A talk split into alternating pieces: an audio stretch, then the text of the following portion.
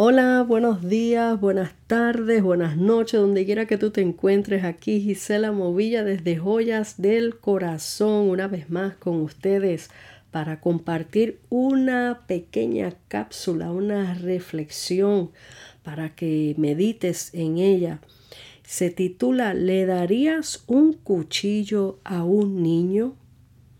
¿Le darías un cuchillo a un niño? Recuerdo en tiempos de mi niñez, estaba muy pequeña, cuando mi hermano me correteaba alrededor de la mesa con un cuchillo de mesa. Cuando digo un cuchillo de mesa, de esos cuchillos que no tienen filo, sino de esos de mantequilla.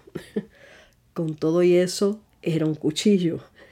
Y, y cuando, aunque yo era la mayor, eh, a mí me aterraba. Él si se enojaba por cualquier cosa, pues mm, en varias ocasiones hizo ese intento de corretearme por la casa con un cuchillo de mesa.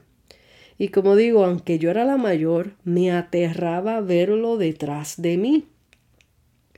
Hay niños espirituales que apenas comienzan a caminar en la fe, piensan que están listos para ministrar la palabra de Dios apenas saben andar o hablar y quieren utilizar la espada, que es la palabra de Dios, para predicarle a los que le enseñaron a él.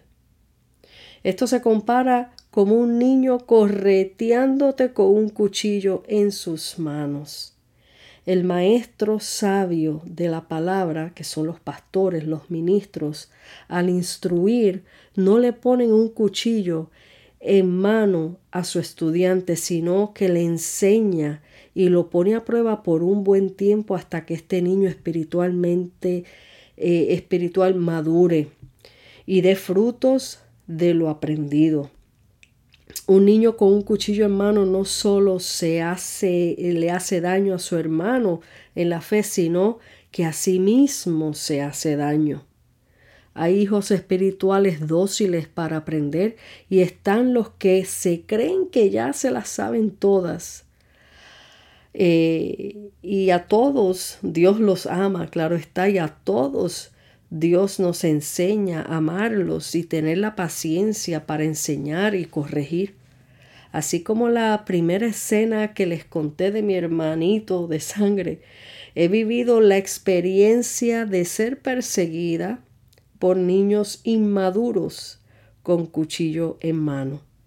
No porque se lo haya puesto yo en sus manos, sino porque al creer que ya saben, se toman la libertad de tomarlo e ir al ataque. La palabra de Dios no se utiliza para contender o condenar, sino para sanar, libertar y salvar. Hermanos, adelante en la obra del Señor sin dejarnos intimidar, sino obedeciendo en el llamado de Dios a nuestras vidas.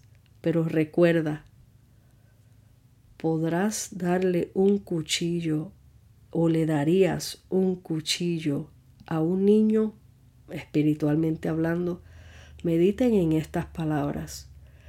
Quizás aunque no se los dé, aunque no se lo pongas tú en la mano, eh, te vas a encontrar con niños espirituales que quieren enseñar a los que le enseñaron. Recuerden ese refrán, los pájaros tirándole a las escopetas. Hay de todo allá afuera, amigos y hermanos. Solamente tenemos que ser sabios como ministros del Señor, con la palabra del Señor no herir con la palabra. Sí tenemos que dar la palabra de verdad, lo que dice tal como lo dice, pero no utilizarla como para eh, dañar a alguien, no utilizarla como para golpear a alguien, no utilizarla para tirarle pullas a nadie, sino para bendición para traer la verdad, para traer la esperanza que tanto el mundo necesita. Así es que medita en esta corta reflexión. Y si quizás te sientas tú que eres ese niño con cuchillo en mano, cuidado porque te puedes hacer daño.